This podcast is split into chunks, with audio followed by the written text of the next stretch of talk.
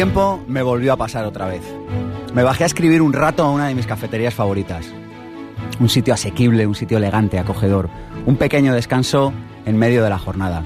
Una oficina alquilada a 2.40, té verde incluido. Un refugio solitario, pero compartido en medio de un mediodía algo perezoso. Una pequeña concesión para evitar la siesta. Me encanta cometer este tipo de travesuras de hora y media. Y allí me volvió a pasar. En medio de murmullos sordos de otras conversaciones, de palabras que se desvanecen en el aire, de ruidos agudos de máquina de café, escuché una canción que me encanta y que llevaba años sin recordar. Un milagro. Cerré los ojos y la disfruté, solo eso. Y allí me volvió a pasar. Con los ojos cerrados me di cuenta de que es imposible no ser feliz cuando conseguimos estar solo en el presente. Sé que empieza a ser un tema recurrente en, en, pensamiento positivo y en mis conversaciones, pero es que creo que la vida se nos va como el agua de los bolsillos porque no nos damos cuenta de la magia de los momentos, de la presencia indiscutible del presente. Quedarse un rato mirando un árbol o la lluvia al caer o a otra persona hablando, disfrutar del silencio y no ser feliz, si estamos en el presente, es algo casi imposible.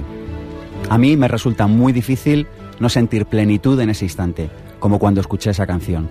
Qué poco necesitamos para ser felices. Qué idea tan extraña esa de pensar que necesitamos algo que no tenemos para ser felices. Hoy en Pensamiento Positivo hablamos de los pilares de la felicidad. Si no es feliz ahora mismo, no se engañe, no lo será dentro de unos años. Y si lo quiere ser hoy, quédese con nosotros aquí, en Pensamiento Positivo. Mi nombre es Sergio Fernández y esto, ya lo saben, esto es mucho más que un programa de radio. Esto es una tribu y su nombre es Pensamiento Positivo. Pensamiento Positivo, el programa de ABC. Radio sobre desarrollo personal. Sergio Fernández. Lo decíamos hace un momento, si no es feliz ahora mismo, no se engañe, no lo será dentro de 15 años. Es lo que llaman el síndrome de la felicidad aplazada y que mantiene esta sociedad en algunas ocasiones mediocre porque pensamos que dentro de 15 años va a pasar lo que no está pasando ahora. En el fondo, siempre que hablamos de nosotros, siempre hablamos de felicidad. En el fondo, de lo único que hablamos es de si somos felices o de si no lo somos. Yo personalmente creo un poco más en el enfoque de paz interior y de serenidad que en el de felicidad. Pero hoy de lo que vamos a hablar aquí es de felicidad. Y estamos con varias personas. Estamos con Santiago de Quiroga, que ha publicado un libro que se llama Estar bien. Santiago, ¿se puede estar bien? Se debe estar bien. Yo creo que es eh, algo que tenemos eh, impreso en el código genético pero lo que no tenemos impreso es un manual que nos lleve a estar bien, o sea, la felicidad o al bienestar de una forma infalible. Está como mal visto, Santiago, esto de estar bien. A ti tú llegas a una reunión y te dicen, ¿qué tal? Y tú dices, muy bien. Y la gente dice otra vez el plasta este de... ¿eh? no, lo que ocurre es que el, por solidaridad creemos que como las cosas eh, a nuestro alrededor son un poco las circunstancias, pues no son favorables, pues es mejor no, no decir que es estar bien, porque uno parece que va a contracorriente. Y uno lo que tiene que hacer precisamente es aislarse del entorno y, mirar un poquito hacia adentro, claro. Dices ir a contracorriente, decía Mark Twain, una un creador de grandes frases, decía, siempre que te descubras en el lado de la mayoría, pregúntate qué estás haciendo mal.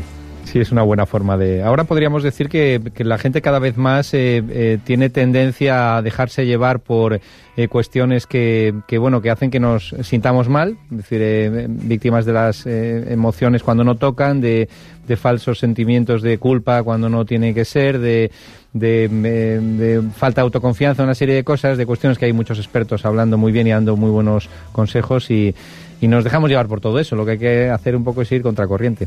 Oye, leo en tu libro, en Estar Bien, que esto de estar bien, esto de ser feliz, puede hasta mitigar el dolor. Y cuentas un experimento que me encantaría que nos transmitieras porque me ha parecido muy interesante. Sí, esto se hizo ante las cámaras de televisión en Estados Unidos. Un presentador muy famoso, un tal Snyder, dijo que se iba a someter a una prueba. Eh, previamente se hacía un test de optimismo y se trataba de demostrar si los optimistas resistían mejor el dolor. Eh, para no fustigarlos de una forma que fuera inhumana, se decidió pues que el elemento que iba a comprobar el, nivel de dolor, de aceptación del dolor, era sumergir la mano en un, en un eh, cubo de agua helada. Em, no hagan la prueba, pero cuando eso se hace y hay unos minutos, pues llega a doler mucho la mano. Eh, después del test de optimismo que se le realizó a varias personas, incluido el presentador, pues se pudo comprobar como la resistencia al dolor era mayor en las personas que habían dado una puntuación alta en un test de optimismo. Y para hablar de optimismo hemos llamado también a Mónica Esgueva. Ha publicado recientemente, hace unos días, eh, los tres pilares de la felicidad. Y el subtítulo del libro dice así, dice, estrategias para hacer de tu mente tu mejor aliada. Y a mí lo que me gustaría, Mónica, es saber las reglas por las que funciona el inconsciente, que es algo a lo que le das bastante Mm. peso en tu libro Los tres pilares de la felicidad. Sí, es uno de los, de los pilares. Y bueno, antes de nada, gracias por invitarme. Un placer. Es uno de los pilares importantes el inconsciente y yo creo que en el día a día no lo sabemos. Por eso eh, para mí ha sido esencial introducirlo en el libro y saber bueno cómo funciona el inconsciente. Entonces yo, si me pides estas reglas de funcionamiento, yo diría por una parte darse cuenta que el inconsciente no, no diferencia entre las visualizaciones y lo real. Eh, es por eso que cuando estamos viendo una peli de miedo, por ejemplo, pues no nos damos cuenta que es una peli de miedo. Nos lo tenemos que recordar muchas veces porque si no entramos ahí, el, pulso se nos acelera y tenemos miedo nosotros mismos. Sí. Y es por esto, porque el, el inconsciente no, no puede diferenciar. Y, y la aplicación práctica de esto, Mónica, es que si pensamos lo que no debemos, Pues esto, creamos esto en nuestra realidad, porque el inconsciente lo que va a hacer es que esto que pensamos tanto y que creemos esas creencias limitantes, pues, la mayoría de las veces, mm, lo que haga es que nos, no- busquemos eh, circunstancias en la vida para que- hacerlas realidad. Entonces tiene mucha fuerza el inconsciente. Del mismo modo se puede utilizar para lo positivo, claro. si, si quieren conocer las claves prácticas para ser felices, quédense con nosotros porque de esto es de lo que vamos a hablar a lo largo de esta mañana. En Pensamiento Positivo pensamos, permítanos un poco la, la licencia, pensamos que somos unos contemporáneos del futuro. Acuérdese de esto, porque dentro de unos años quizá todas las radios, los colegios, los institutos hablen de desarrollo personal, hablen de desarrollo profesional. Lo único cierto es que nosotros aquí en abc.radio dejaremos de estar próximamente. Eh, le estamos buscando nueva casa Pensamiento Positivo, así que si quieren seguir en contacto con nosotros, escríbanos un email ahora a infopensamientopositivo.gmail.com y así cuando tengamos un nuevo hogar para Pensamiento Positivo, pues nos podremos poner en contacto con todos ustedes y comunicárselo. Ahora es una palabra fetiche para mí. O sea, yo creo que, que- que el tiempo que debe mediar entre que pensamos algo y lo hacemos tiene que tender a cero. Aquellas personas que son felices, normalmente uno de los patrones de conducta que tienen es que actúan muy rápido. Así que no deje para luego lo del email, hágalo ahora y así podremos seguir en contacto. Y este es el email que han utilizado muchas personas que han venido hoy aquí a los estudios de abc.radio en directo a la 1 y 13 minutos de esta maravillosa mañana de sábado aquí en Madrid y que se han desplazado hasta aquí. ¡Buenos días! Gracias por venir. Han escrito a infopensamiento positivo arroba gmail.com y están aquí viendo cómo hacemos el programa. Tenemos un número de teléfono. Es el 900 106 106. Estamos del otro lado para atenderles en lo que haga falta. Tenemos Facebook, fíjense, tenemos el Facebook de Pensamiento Positivo y tenemos el Facebook de Sergio Fernández, donde colgamos todos los programas, porque venimos con una cámara al estudio y los grabamos y los subimos. ¿Y por qué hacemos esto? Porque queremos ponérselo fácil, porque queremos que pueda volver a visualizar los programas durante la semana. Como que, que no quiere vernos, no hay problema. En evox.com colgamos todos los podcasts y entonces se los pueden llevar al coche, se los pueden llevar cuando hacen deporte. ¿Y dónde está toda esta información? Pues ya lo saben también, en pensamientopositivo.org. Vamos con las claves prácticas para vivir felices en unos segunditos. Pensamiento Positivo, el programa de ABC. Radio sobre desarrollo personal. Sergio Fernández.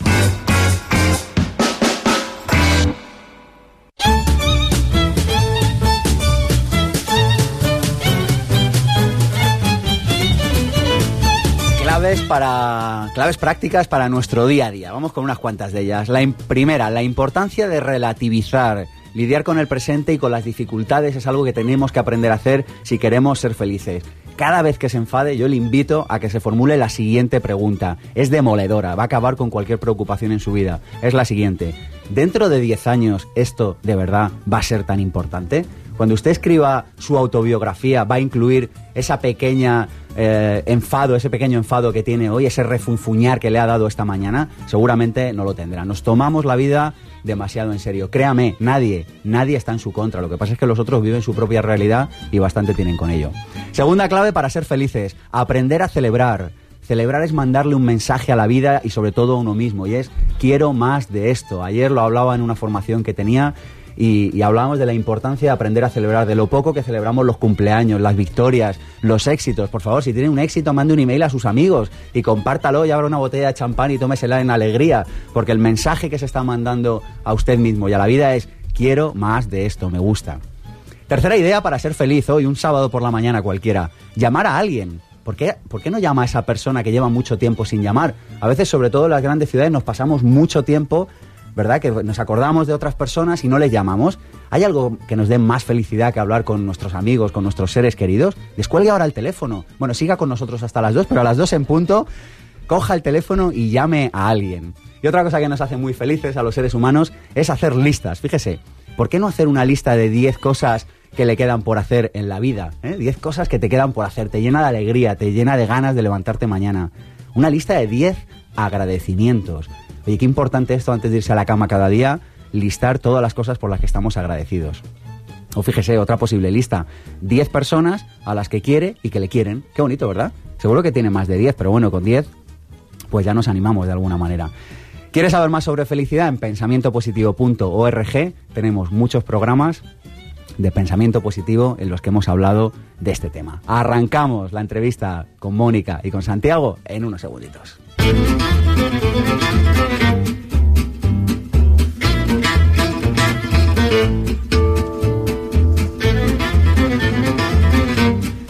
Mónica Esgueva ya la conocen, autora de varios libros, ha estado por aquí en Pensamiento Positivo en varias ocasiones, acaba de publicar Los tres pilares de la felicidad y en su libro, aparte de hacernos un magnífico resumen de, bueno, de filosofías orientales, ¿no? Es un trabajo de divulgación de Oriente a Occidente. Yo sé que tú viajas mucho por allí, mm. entonces en la maleta te has traído y has dicho, voy a, voy a transmitir todas estas ideas a Occidente. Uno de los pilares, uno de los pilares, mm, yo creo que este libro sobre todo es integrador, eh, solemos estar, los humanos solemos tender a, las, a, los extremos, ¿no?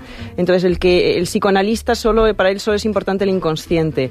Eh, para las filosofías orientales, pues no les interesa demasiado los progresos de la ciencia. Y para la ciencia y la neurociencia, pues solo es real aquello que descubren en, en un laboratorio, que pueden comprobar en un laboratorio. Entonces, yo creo que que son eh, verdades, pero son verdades parciales. Y para mí lo interesante ha sido poderlas integrar todas y bajarlas a tierra, que sean, eh, bueno, mm, sencillas dentro de lo que cabe y para la persona de a pie que le interesa ser más feliz y, y ver cómo funciona su mente. ¿Se puede aprender a ser feliz? Claro que sí, claro que sí. Sí, sí, la mente es un instrumento que, que se puede moldear, eh, igual que hemos descubierto que, que, se está descubriendo que el cerebro es totalmente maleable, que puede cambiar en cualquier momento, aunque seamos adultos, pues esto depende de nuestra mente. Entonces, si nosotros somos capaces de, de cambiar la manera de pensar, nuestras creencias y nuestra perspectiva, todo cambia. En tu libro le dedicas bastante tiempo, sobre todo al principio, al consciente, al inconsciente. ¿Tan importante es esto? Fundamental fundamental. El 90% de, de nuestra mente es inconsciente y nosotros trabajamos con la mente consciente, que es el 10%, creemos que, que esto es todo. Entonces, imagínate, nos perdemos el 90%. Es importante, no importantísimo. ¿Nos das alguna clave para trabajar ese otro 90%? Pues yo creo que sobre todo darse cuenta que las expectativas tienden a hacerse efectivas. Entonces, que aquello que esperamos al final nuestro, nuestra mente va buscando que se haga realidad. Entonces, la profecía autocumplida. Efectivamente. Entonces busquemos cosas positivas, miremos lo positivo de la vida para poderlo hacerlo real. Esto es muy importante. Y también eh, encontrar pruebas que confirmen nuestras creencias, las refuerzan. Y al contrario, a veces tenemos creencias limitantes. Si somos capaces de, de mantener nuestra mente abierta y encontrar pruebas que pongan en tela de juicio esas creencias que nos están dañando, las podemos superar. Hablas de que solo aceptando la sombra que hay en nosotros mismos se puede recuperar toda la energía psíquica ligada a ella, liberarnos de las ataduras del inconsciente. ¿Qué es mm. aceptar la sombra, Mónica? aceptar la sombra significa que tenemos parte de nosotros mismos que no aceptamos, que no nos gustan. ¿Qué va? no, ¿verdad? y lo que tendemos a hacer es proyectarlas fuera, eh, reprimirlas, y esto lleva muchísima energía, porque es como si tuviéramos una puerta en el inconsciente que estamos continuamente tapando. Entonces, si dejamos eso salir, nos enfrentamos, al final tenemos muchísima más energía, mucha más vida para ponerla en cosas que realmente son importantes e interesantes en nosotros. Claro, la cuestión, Mónica, es que cuando abrimos esa puerta, cómo manejamos la sombra, porque igual nos asusta, ¿no? Es como una película de miedo de las que hablabas antes. Por eso, eso no, no, nos solemos meter, pero al final yo creo que es más nuestro susto que lo que tenemos que ver. Eh, muchas veces pues estamos hablando de cosas como la ira. Eh, no está bien visto por el, el enfadarse, el tener, tener, ira. Entonces, al final, si no vamos a esa ira o a ese, eh, ese enfado profundo que tenemos dentro de nosotros, pues esto muchas veces las depresiones vienen de ahí de que no nos hemos enfrentado a nuestra ira. Y no es una depresión de tristeza, la tristeza solo es una emoción secundaria. Pero tenemos que asumir que estamos enfadados y que tenemos una ira. Y, de ahí lo podemos manejar. Este es el concepto, Mónica, que hablas en tu libro de que eh, las goteras no las podemos eh, ocultar por mucho tiempo, ¿no? Si hay una gotera, es. antes o después nos, va, nos la va a liar en casa. Efectivamente. Entonces, en, la, en apariencia parece que no, que no sale por ningún sitio, pero el inconsciente termina saliendo por, por otro sitio y al final, pues nos hacemos esclavos de todo lo que llevamos en el inconsciente y podemos hasta sabotear nuestra vida entera. Estamos hablando de cosas muy graves. Entonces, cuidado, seamos, tengamos la valentía de enfrentarnos a lo que tenemos dentro y, y desde ahí ganamos libertad. Hablas de varias defensas en tu libro, hablas del desplazamiento, de la intelectualización. ¿Nos cuentas un poco? Venga, desplazamiento, ¿qué es esto? A ver. Bueno, mira, yo creo que una de las cosas más importantes es saber que escondemos aquello que no nos gusta de nosotros mismos, nos lo escondemos a nosotros y lo escondemos a los demás. Y esto eh, nos, nos quita energía. Y otras veces proyectamos. Esto es la, la típica cosa de, de, la persona, por ejemplo, que odia fervientemente a los homosexuales. Cuando tienes un, una obsesión tan grande con ello, tienes que autoexaminarte porque hay algo o algo que te irrita profundamente. No es de los demás, es tuyo. Pero también cuando amamos algo o admiramos algo, ¿verdad? Es decir, yo creo que no podemos También, ver nada en otro ser humano que, que, que, no tengamos dentro, ¿no? En el fondo, cuando hablamos del mundo de otras personas, mm. siempre hablamos de nosotros mismos. Sí, sí. A ver, lo más perjudicial es, es la parte negativa que, que, reprimimos, pero también tenemos muchas cosas reprimidas que son positivas. Entonces, mm, admiramos, como tú dices, admiramos mucho a alguien y es porque eso que admiramos en ello, en el fondo, lo admiramos de nosotros mismos, pero no nos atrevemos a creérnoslo. Mm. Hablas de la intelectualización. Explícanos mm. qué es esto. ¿Cómo sabemos si estamos intelectualizando y por tanto perdiéndonos un poquito de felicidad en la vida? Bueno, porque somos vivimos en una sociedad muy racional, entonces todo lo racionalizamos, nos contamos la historia que nos viene bien para quedar perfectos con nosotros mismos y con los demás y no vemos lo que hay detrás. Entonces, ¿es, es utilizar el raciocinio? Sí, pero ¿para qué? Para realmente tapar mis agujeros. ¿Un ejemplo de esto cuál sería? Pues un ejemplo, por ejemplo, es cuando mmm, está hablando un padre de su hijo y, y, está diciendo, bueno, mi hijo tendría que ir a una, a una escuela muy buena, privada, bilingüe, trilingüe, y si no me le llevo a, a, a Estados Unidos, a Inglaterra. Y lo que no está atreviendo a, ser, a decir y, y a mirar es que su hijo está suspendiendo todo. Uh -huh. Entonces, es, mi hijo está suspendiendo todo, da igual que le lleve a una escuela fantástica. Lo que tenemos que enfrentarnos es por qué está suspendiendo. Hay otra de estas defensas que hablas que es el aislamiento del afecto. Mm. Sí, porque muchas veces, a ver, lo que nos ocurre es que la vida, en la vida vivimos muchas experiencias y esas experiencias muchas son negativas también. Uh -huh. eh, hay traumas, hay shocks, hay sueños que se rompen, hay pérdidas. Entonces, muchas veces eso nos, nos, ha, hecho, nos ha dado mucho dolor, nos ha producido dolor.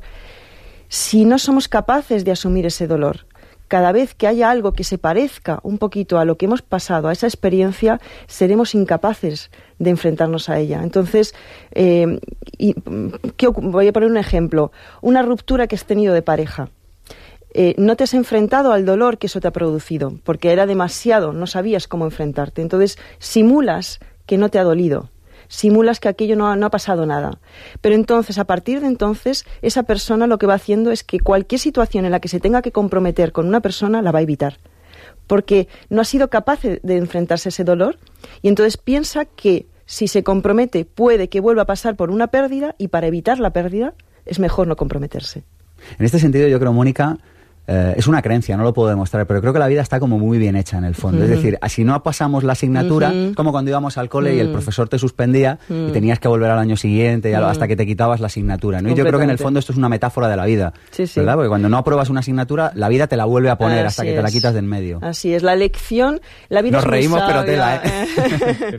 la vida es muy, muy sabia y la vida es perfecta. Eh, todo funciona de una manera perfecta, aunque no nos guste, incluso en los momentos que menos nos gusta y sobre todo en los momentos que no nos gusta. Entonces, la lección es para un crecimiento mayor de nosotros mismos y es verdad, hasta que no siga, consigamos aprender esa lección, nos va a venir de una forma o de otra la misma experiencia, disfrazada, con otros, con otros personajes, pero vendrá. Hablas del anclaje, que es una técnica de programación neurolingüística, mm. algo de lo que aquí en Pensamiento Positivo somos muy amigos, y es, eh, bueno, pues anclar una sensación de felicidad para poder utilizarla mm. en el futuro. ¿Serías capaz radiofónicamente de explicarnos cómo hacer un anclaje de un momento de felicidad para tenerlo Mm. disponible como recurso más adelante? Bueno, lleva un tiempecito, entonces así en un minuto va a ser como dos claves. Si, si, si las personas quieren saber cómo se hace exactamente, el ejercicio está entero en el libro, o sea que tampoco ahora en un minuto, pero bueno, básicamente es, se basa en que solemos recordar los momentos negativos de nuestra vida y son los que traemos a nuestro presente. Y esto se basa en, en saber que todos los recursos positivos y todos los recursos que una vez hemos utilizado en nuestra vida los podemos volver a traer al presente. Entonces esto es fantástico. Si una vez has tenido em, serenidad, si una vez has tenido autoconfianza, si una vez has demostrado que, que eras capaz de lidiar de- ante las dificultades eh, increíbles, todo esto lo podemos volver a traer. Y simplemente anclándolo en el cuerpo a través de una visualización del pasado, lo podemos volver otra vez a traer al, al futuro. Yo creo que esto es, esto es una herramienta maravillosa, sobre todo saber que todo aquello que hemos experimentado y hemos demostrado una vez, ese recurso interno está en nosotros. Es el si yo pude, yo puedo. Eso es. eso Yo creo que el, el anclaje más clásico que todo el mundo entenderá, Mónica, no sé si estás de acuerdo, es una canción que, te, Mm. que te lleva a una emoción Eso es. concreta. Entonces, siempre que Eso escuchas es. esa canción, vuelves a esa emoción. y a veces lo hacemos, ¿verdad? Te subes al coche y dices, ¡guau! ¿Cómo voy la a energía que de te este da, temazo, claro. verdad? Igualmente cuando, cuando es una, una canción que, has- que, que ha sido un momento que ya no volverá o una pérdida, pues te entra melancolía. El momento Perales, ¿no? O sea, por ejemplo. O también está, mira, esto lo se utiliza mucho en la publicidad, ¿no? Entonces la publicidad te muestra un anuncio de eh, unas cervezas y una, y una tía buena que los que está allí eh, acompañando al, al que está bebiendo la cerveza. La gente que recuerda que si se toma esa cerveza, sobre todo los hombres, va a Era poder mentira, Mónica. eh, va a poder tener esa sensación o esa oportunidad de estar con esta mujer guapísima. Entonces lo utilizan muchísimo en la, en la publicidad. Dedicarse al crecimiento espiritual y a una causa más grande que uno mismo y más beneficiosa para los demás es el mejor uso que podemos dar a nuestro tiempo aquí, en este planeta. Lama Surya Das. Bueno, esto lo hemos sacado de tu libro. Habla de la, de la importancia de la generosidad, de dar a los demás. Esta es una de las claves de la felicidad. Absolutamente, absolutamente. Esto es una, es, es una clave y no está eh, en, en su lugar en nuestra sociedad, sobre todo en la sociedad occidental. Vivimos una sociedad muy individualista y nos olvidamos que aquello, si aquello que quieres recibir lo tienes primero que dar. No hay otro modo. Todo lo que das lo recibes, aunque venga de otra persona, aunque venga en otro momento. Yo creo que la clave es esta, Mónica, ¿verdad? Porque a veces no nos damos cuenta que lo que damos a la persona A nos lo devuelve la Mm. Eso persona es. B, pero siempre va y vuelve. Eso es, es, es realmente la, la- la- la tela de araña positiva y negativa, porque también todo aquello negativo que hacemos no- nos volverá. Es una lección que tenemos que pasar. Mm, Realmente es, es- bueno, en, en Oriente lo llaman la ley del karma, es la- toda acción tiene una reacción. Y, y lo que nos pasa a nosotros es que como si metiéramos la mano, si fuera como, como cuando uno mete la mano en el fuego y sabes que en ese momento te estás quemando, nunca vuelves a meter la mano en el fuego. Pero imaginemos que no sabemos, que en ese momento no podemos tener la consecuencia en ese momento. Seguiríamos quemándonos las manos. Entonces, en, en el- eh, esto en la Tierra funciona, pues que esa, esa vuelta de aquello que sembramos no es inmediata y por eso creemos que no existe. Yo creo que el titular de esto sería, no, si yo tuviera que poner un titular, Mónica pondría, no hay actos gratuitos. O sea, cada acto Mm. que hacemos en la Tierra, antes o después, tiene una consecuencia. Totalmente, totalmente. Por, inocuo que pueda llegar a parecer. Eso es. Y como, como el tema es que como a veces no lo vemos inmediatamente, creemos que pasa desapercibido y que no servirá. Agarrarse a la ira es como agarrarse a un carbón ardiendo para lanzárselo a otro. En realidad, es uno quien se quema. La ira, ¿qué hacemos con la ira? Está como mal visto expresar mal ira. vista. Hace un instante lo decías, Sí, Mónica. Muy mal vista. Pero eh, el tema yo creo que es darse cuenta que las emociones las sentimos, que los sentimientos los tenemos. Entonces, no se trata de cortar una emoción, una- un sentimiento que estamos sintiendo y pretender que no lo sentimos, sino de sentirlo y luego ya lo trabajamos, pero primero hay que sentirlo.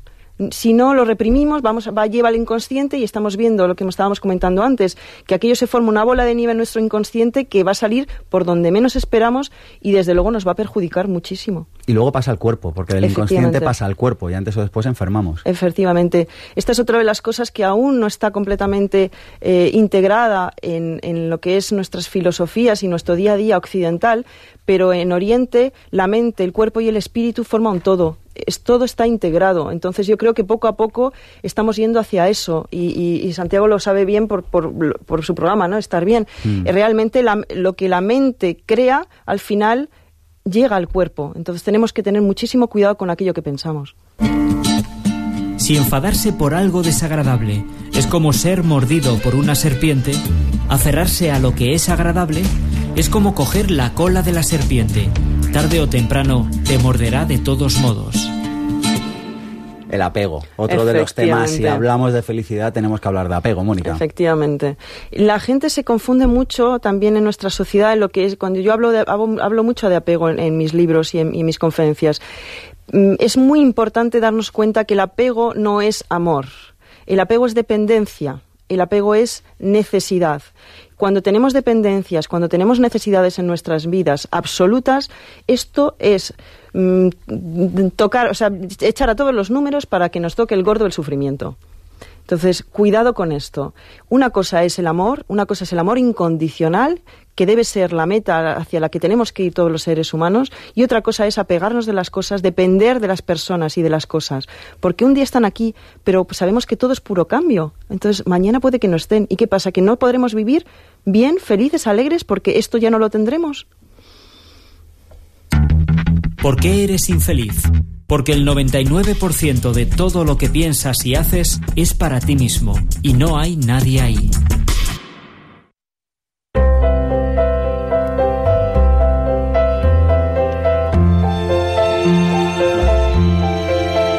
Hablas Mónica, de recomendaciones básicas del budismo. Fíjate qué tema. Yo llevo toda la semana mm. escuchando este tema. ¿Se puede ser, ¿se puede ser más feliz que escuchar buena música, por cierto?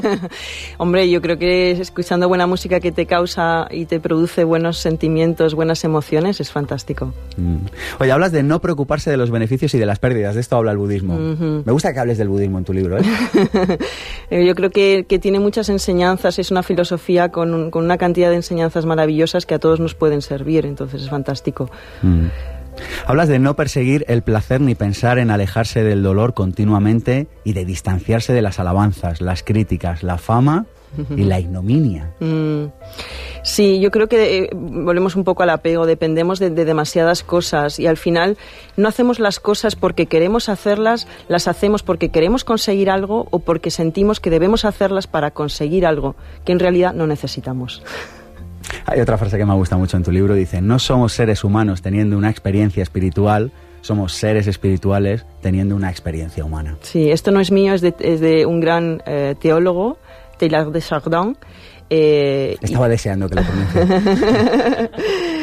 Bueno, es que aquí el, corte francés, tantos años en Francia, se tiene que notar en algo, no es imprescindible. Pues para mí es importantísimo, no nos, no nos confundamos. Al final nos quedamos en, lo más material.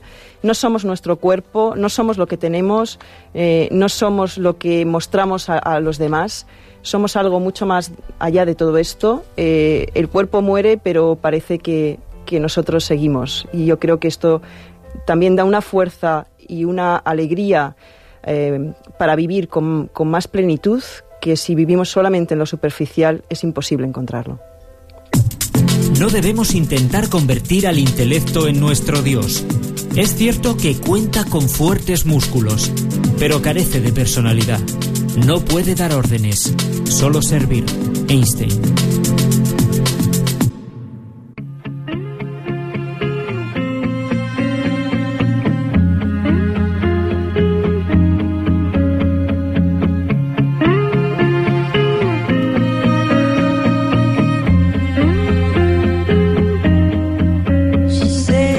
El mundo ha cambiado, las reglas definitivamente no son las mismas que en el siglo XX. El capitalismo ha terminado, ha llegado el talentismo, una nueva era, la primera era de la humanidad en la que el talento es más escaso que el capital. Nosotros creemos que en esta nueva era convertir tu pasión en tu profesión es un derecho. Queremos que te dediques a aquello que amas y creemos que la verdadera revolución sucederá cuando cada uno de nosotros trabaje en una empresa, en una organización o como autónomo en la que comparta los valores, cuyos valores comparta y promueva. Eh, hemos creado este máster de emprendedores por eso. Fíjate, reunimos a los gurús españoles del momento, personas que son emprendedoras y que te van a contar las claves prácticas para convertirte en emprendedor. Aunamos desarrollo profesional y desarrollo personal. Nosotros creemos que tu negocio no va a creer, no va a crecer un milímetro más de lo que crezcas tú como ser humano. Hemos creado un máster práctico, pero práctico de verdad. Cada fin de semana, cuando acabe el máster, el lunes podrás poner en práctica lo que has aprendido. Y sobre todo, y lo mejor, hemos creado un máster Delicatessen a precio low cost. Estamos comprometidos con divulgar, estamos comprometidos con divulgar la mejor información. Tienes toda la información sobre este máster en masterdeemprendedores.com y en pensamientopositivo.org. El éxito parece depender de persistir en algo después de que otros hayan dejado de hacerlo. William Fedder ¿Quieres desarrollar un proyecto emprendedor con éxito? ¿Te gustaría disfrutar del estilo de vida que deseas? Por fin, lo que nos enseña en las escuelas de negocios o carreras universitarias, las claves prácticas y la inspiración para que puedas diseñar tu propia vida y desarrollar una actividad apasionante y significativa. Aprende cómo hacerlo junto a los mejores profesionales de España. Vente al máster de emprendedores, claves prácticas para alcanzar el éxito en tu proyecto. Este máster es una titulación propia del Instituto Pensamiento Positivo. Consulta la oferta especial de lanzamiento. Toda la información en www.masterdemprendedores.com emprendedores.com. ¿Te gustaría emprender pero no sabes a qué dedicarte o por dónde empezar? ¿Te gustaría dedicarte a la profesión que amas y generar extraordinarios ingresos por ello? Existen soluciones para tus problemas laborales. Apúntate al seminario intensivo Vivir sin jefe y las conocerás. Aprenderás a conseguir tus objetivos y saldrás con herramientas que funcionan. Superarás las limitaciones que han frenado tu vida y conseguirás resultados. Seminario Vivir sin jefe, impartido por Sergio Fernández. Madrid, 23 y 24 de marzo. Más información en pensamientopositivo.org. No vemos las cosas como son sino como nosotros somos, Kant.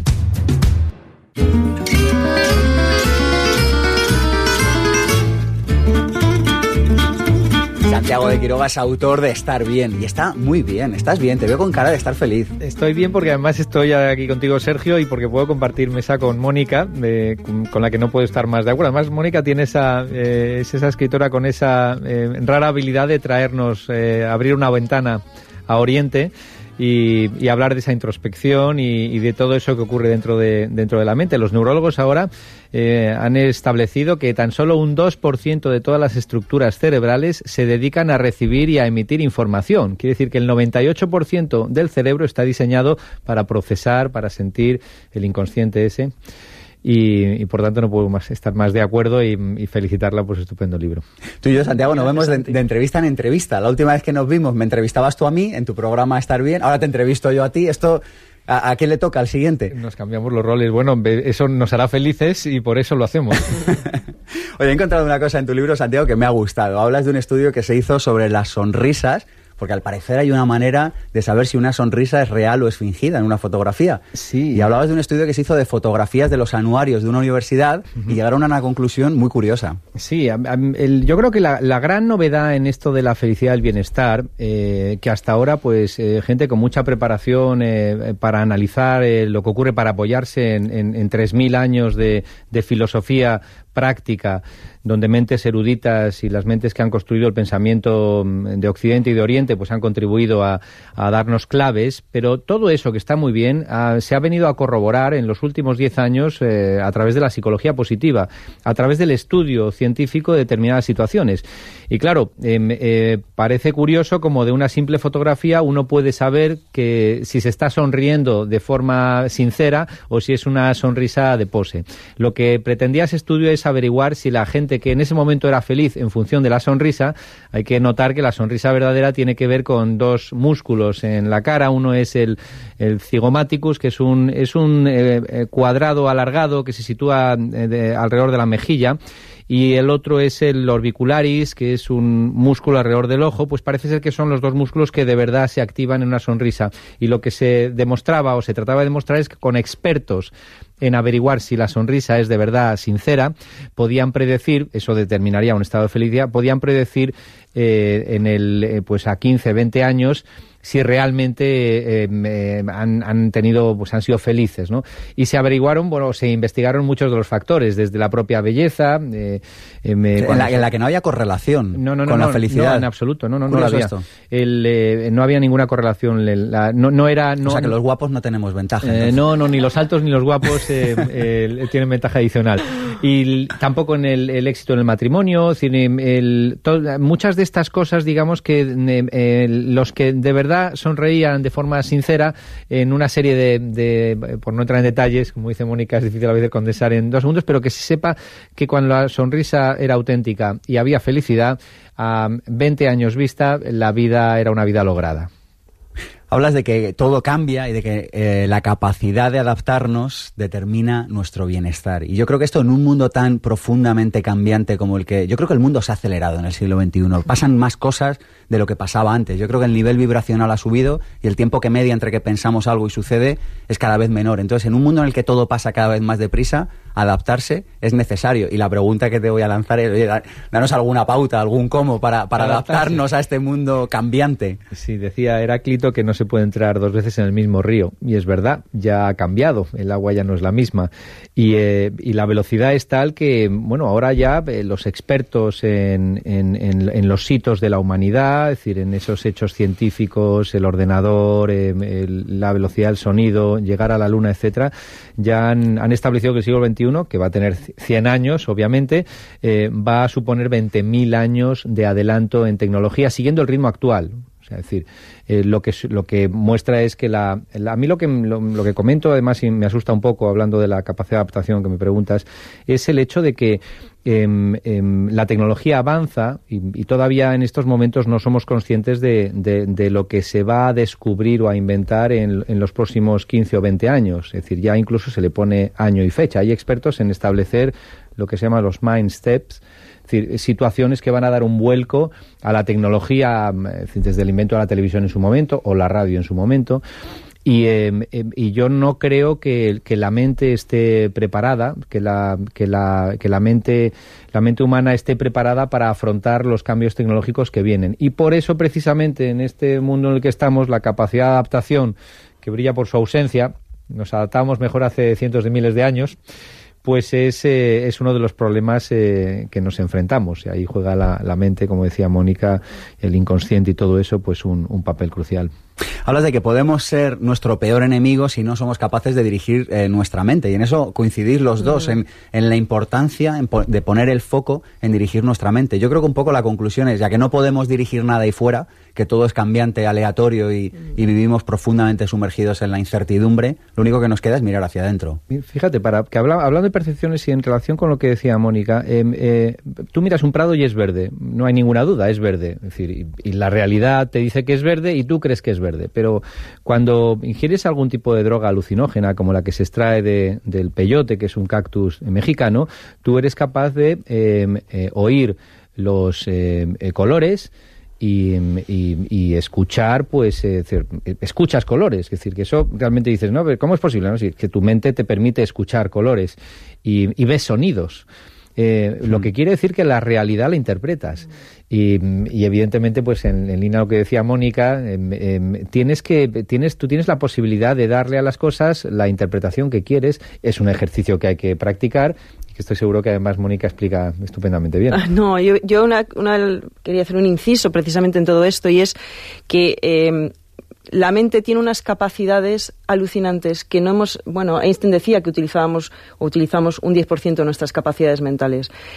Eh, cuando, cuando estudias, como yo he estudiado con los lamas, y ellos han dedicado años, han dedicado más de 10.000 horas a la meditación, la meditación significa que estás estudiando tu mente desde dentro y las capacidades que, que esto supone son inimaginables. O sea, son, puedes, claro, hablar ahora mismo de esto nos, nos parece como si estuviéramos hablando de ciencia ficción o lo estuviéramos inventando, pero podemos tener la capacidad de ver cosas que no están físicamente donde nosotros nos encontramos solamente desplazándonos con nuestra mente. Entonces, esto dices, bueno, las películas fantástico, pero aquí eh, juzgamos, nosotros mismos juzgamos como, como no somos capaces aquí de hacerlo, juzgamos como una imposibilidad.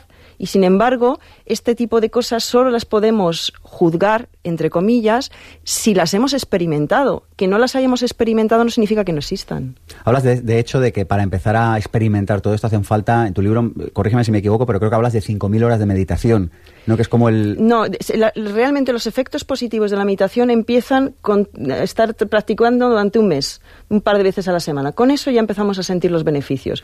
Ojo, para, otra cosa es pasar a, este tipo de, mm, capacidades que acabo de nombrar. Esto se necesita muchas horas. Pero bueno, esto, esto es como cuando vas a, la universidad pues cuando estás en el colegio te parece mentira que tú puedas llegar a saber lo que saben los universitarios, ¿no es cierto? Mm pero estudiando al final, pues tú terminas la carrera y dices, ostras, yo cuando, si era, cuando era pequeño, si a mí me dicen que iba a saber tanto, no me lo creía. Pues es lo mismo. Yo este, este, estas navidades estaba leyendo el libro tibetano de la vida y de la muerte y una de las cosas que me hizo mucha gracia es que había muchos, bueno, practicantes de meditación que incluso sabían el momento en el que iban a morir y entonces daban una fiesta. Y en este libro te cuento una anécdota de uno que se confundió y hizo el ridículo delante de todo su poblado porque daba la fiesta cuando se iba a morir y luego siguió vivo. Le, dijeron, nada, te has equivocado. Te has equivocado. te vas a morir. Vete a meditar otra vez. Es que dos y dos no son siempre cuatro.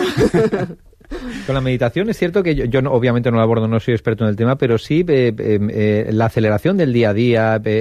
creemos que por pensar mucho vivimos mucho y por pensar mucho nos perdimos nos perdemos el presente. Lo comentáis mucho en el programa y, sí, digo que hay que hacer como con los ordenadores, resetear.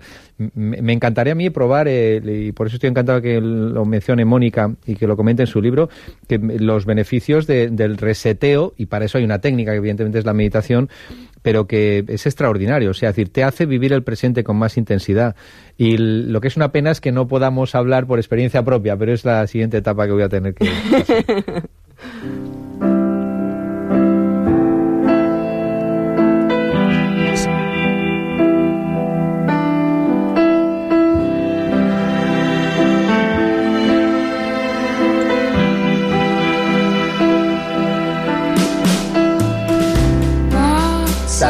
hablas en tu libro, a mí me encantan las listas. Y das en tu libro una lista de claves para ser feliz. Si os parece, Mónica, Santiago, que las vayamos comentando. Perfecto. Sueña y actúa.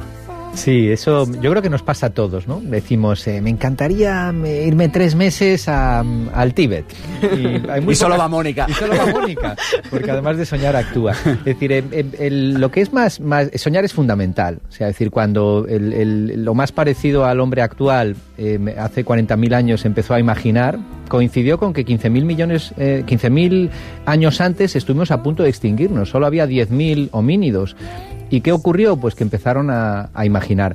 Pero el problema es que a veces nos, metemos en esos sueños de, y no estoy, hablando de cosas cotidianas, de me gustaría tener esto, me gustaría trabajar aquí, me gustaría hacer esto, y la verdad es que nos cuesta mucho eh, echarnos, digamos, eh, ponernos eh, en ello, ¿no? Es decir, decía Albert Einstein, en, nada sucede hasta que algo no empieza a moverse. Yo siempre digo, hay que moverse. Es decir, y, claro, actuar es tan importante como soñar. Yo creo que ahí es la diferencia entre lo que yo llamo fantasear y soñar. Entonces, soñar es cuando dices, bueno, esto es mi sueño, voy a hacer lo que sea necesario para llevarlo a la acción. Y fantasear es, bueno, que se te quedas ahí fantaseando de, otras, de otra vida mejor, de cosas que podrías estar haciendo, pero nunca lo llevas a la acción y te quedas ahí siempre. Claro, Avicena ya en el año 1000 decía, una fuerte imaginación genera el acontecimiento. O sea, si es que hay cosas que, que se saben desde hace mucho tiempo, porque hemos tenido, es que el hombre tiene mucha suerte, el, ser humano tiene la enorme suerte de que ha habido mentes privilegiadas que, que ya han establecido cosas. Ahora la ciencia nos permite y algunas técnicas nos permite pues eh, em, eh, ofrecerlas eh, tenemos el alcance la posibilidad de estudiarlas como decía Mónica pero pero el que imagines algo y que lo persigues y que actúes en esa línea genera el acontecimiento como decía Vicena.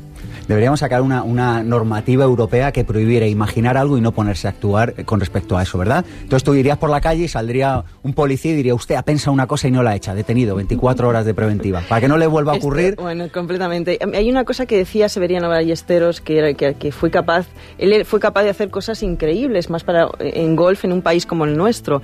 Y él decía que primero que lo que no puedes eh, llevar a cabo, lo que, lo que quieres llevar a cabo, primero empieza por la imaginación. Si lo quieres llevar a cabo, primero lo tienes que imaginar. Y entonces por eso la, la, imaginación es tan potente, por eso no podemos quedarnos solo con el intelecto racional. La otra parte del cerebro es fundamental. Otra de las claves, Santiago, que mencionas es de, dices así, dices, busca la felicidad donde está. Y yo te pregunto, oye, ¿dónde está? Porque mucha gente la ha perdido, están ahí dando vueltas. Frente aquí a 300 metros. no, el, asunto es que la buscamos y la velocidad, la, la, uy, la velocidad. La velocidad, la, velocidad a la que vamos, pues claro, buscamos la felicidad donde la buscamos y nos pasamos de, vuelta. No, es, es, más un camino. El asunto es que creemos que está en algún lugar. Creemos que eh, la felicidad, pues es eh, em, em, eh, situarnos en un mercado donde, donde efectivamente el, el éxito material, pues nos va a hacer más felices y luego la gente llega o le toca la lotería y resulta que es igual de feliz que era Oye, esto me parece súper interesante que lo mencionas en tu libro, que después de acontecimientos inesperados mm. volvemos al mismo nivel de felicidad que teníamos mm. antes. El rango, sí, el, famoso, el famoso rango de felicidad. Todos tenemos genéticamente un valor mínimo y un valor máximo. Está determinado como la personalidad. Los hay más eh, extrovertidos introvertidos, hay personas más inteligentes, es decir, es, forma parte de nuestros rasgos de, de personalidad. Y cuando hay un acontecimiento muy bueno, como por ejemplo, vamos a poner que un acontecimiento bueno es que le toca a uno la lotería, pues es cierto que se sale del rango por arriba, pero automáticamente a los tres meses vuelve otra vez al mismo rango. El que es feliz sin dinero va a ser también feliz con dinero, pero el que no es feliz porque dice no puedo, porque yo no puedo, porque esto lo veo mal, etcétera, pues evidentemente em, volverá a ese rango. Y por abajo también ocurre lo mismo. Una, una desgracia em, eh, te saque, te saca del rango de felicidad. Puedes volver, porque tenemos una especie de termostato que nos vuelve otra vez a llevar, salvo que sea entonces una situación muy dolorosa que no superes, ya entrarías en depresión, en enfermedad, ya estaríamos hablando de otra cosa. Claro, yo, yo es que creo que hay que diferenciar entre pensar que cualquier acontecimiento, por muy maravilloso que sea, nos va a traer la felicidad y yo creo que este es el concepto que tenemos muchas veces. Si a mí solo me ocurriera esto, si me tocara la lotería, si me, si me dieran una promoción, si ahora encontrara trabajo, si mi hijo empezara a probar todo, como si un acontecimiento fuera a darnos la felicidad. Y yo creo que aquí es donde está el error, que la felicidad viene de una práctica, de una práctica mental y de una práctica de, de enfocar la vida de otro modo. Y esto es el día a día, esto es un proceso, esto no es que vaya a ocurrir una cosa y ya con eso ya encontré el elixir de la felicidad para siempre. No, no ocurre. Claro, el asunto es que creer que la felicidad está en algún lugar en concreto te frustra y la frustración es, es, eso que te, que te impide pues tener energía positiva, ver las cosas con optimismo y en definitiva el bienestar y la felicidad. O sea, es más el saber dónde no está la felicidad, en ese lugar que decimos que no existe, que, optar por, por, evidentemente, probar la, infinidad de recetas y de fórmulas que cada uno tiene que hacer suya, porque, como siempre digo, cada uno de nosotros es un experto en, su propio placer, mm. obviamente, pero más que el placer incluso en su bienestar. Otra cosa es que nos empeñemos a veces en ir en dirección contraria a eso que sabemos que nos sienta bien. La regla psicológica sugiere que cuando una situación interna no se hace consciente, ocurre fuera en forma de destino. Jung.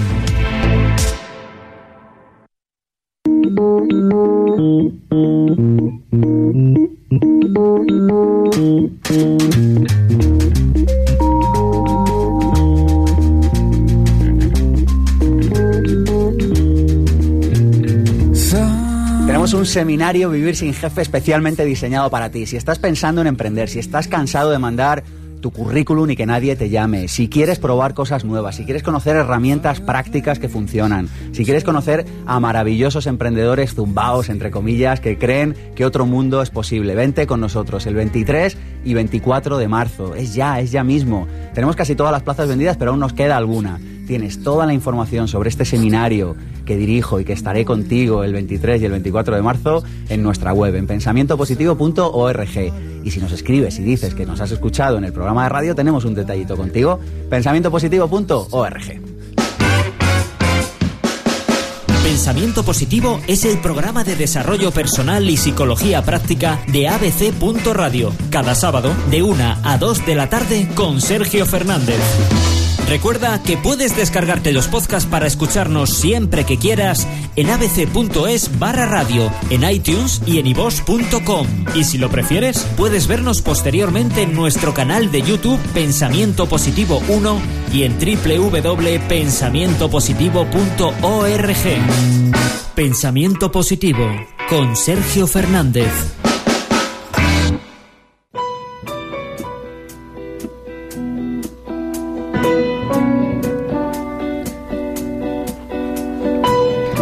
Diría que eh, eh, el conocerse a sí mismo pasa por un ejercicio muy sencillo. Nosotros eh, sabemos cuáles son las, las, fortalezas y si no las sabemos hay formas de averiguarlas.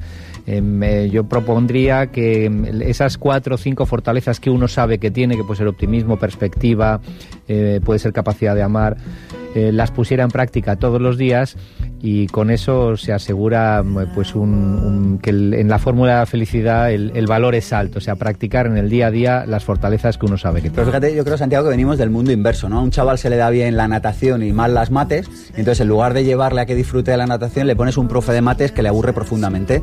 Entonces yo creo que de mayores hacemos lo mismo, ponemos el foco en aquello que no hacemos bien, que es nuestra debilidad, no nuestra fortaleza, y obviamos nuestra fortaleza. Por eso el, conocerse a sí mismo. Ahora ya hay unos test, incluso en uno puede saber cuáles son las fortalezas. Si, si uno no sabe si tiene capacidad de amar o si es optimista, pero vamos, que más o menos. Pero si no lo sabe, que lo haga.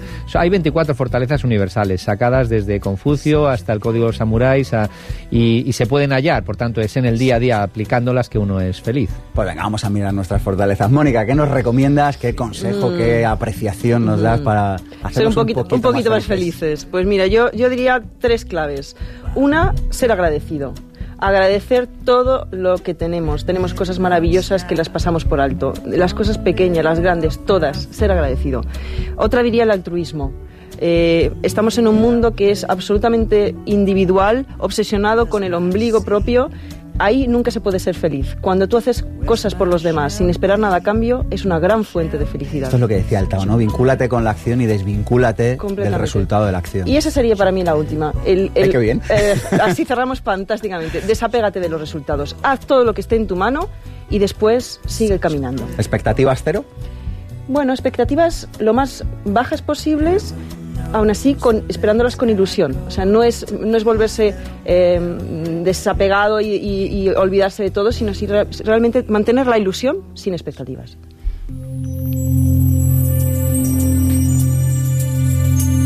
Cuando uno es capaz de convivir consigo mismo, sin fingimientos y sin reservas, aceptando las propias debilidades y vulnerabilidades, por mucho que duelan, se empieza a vivir sin desgastarse en luchas infructuosas.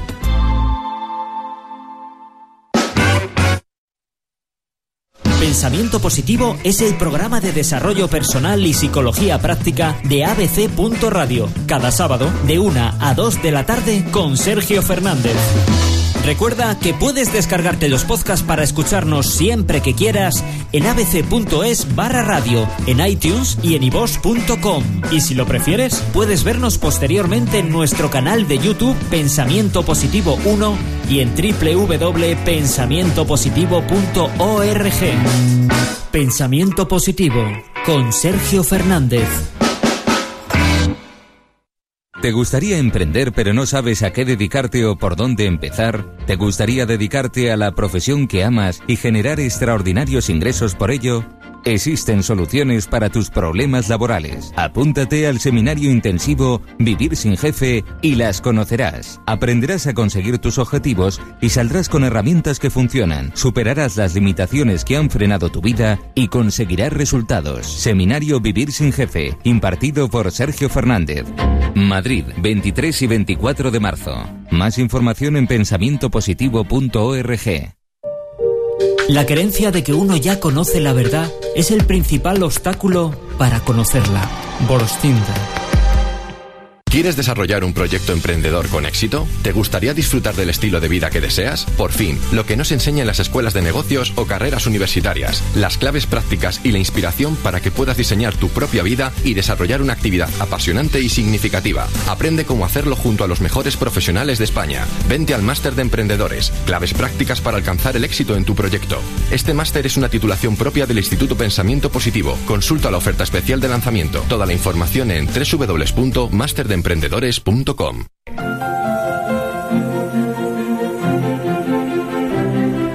Santiago, muchas gracias por venir. Toma, para ti, que eres un gran sorprendedor. Muchas gracias por este libro. Oye, una frasecita de felicidad. Llega a ser quien tienes que ser, que lo dijo Píndaro. ¿Te vienes otro día por aquí? Venga. Mónica, un vivir sin miedos. Tú que vives sin miedos, que viajas muy lejos. ¿Nos das alguna frasecita de felicidad? Mira, yo diría, daría una. Lo que has aprendido aquí se convierte en la semilla, aunque no puedas, aunque puedas olvidarlo. Mas en el momento adecuado brotará, crecerá y dará flores y frutos. Todo ocurrirá por sí mismo. Este programa ha sido posible gracias a un equipo de primera. Mi nombre es Sergio Fernández y esto ha sido Pensamiento Positivo.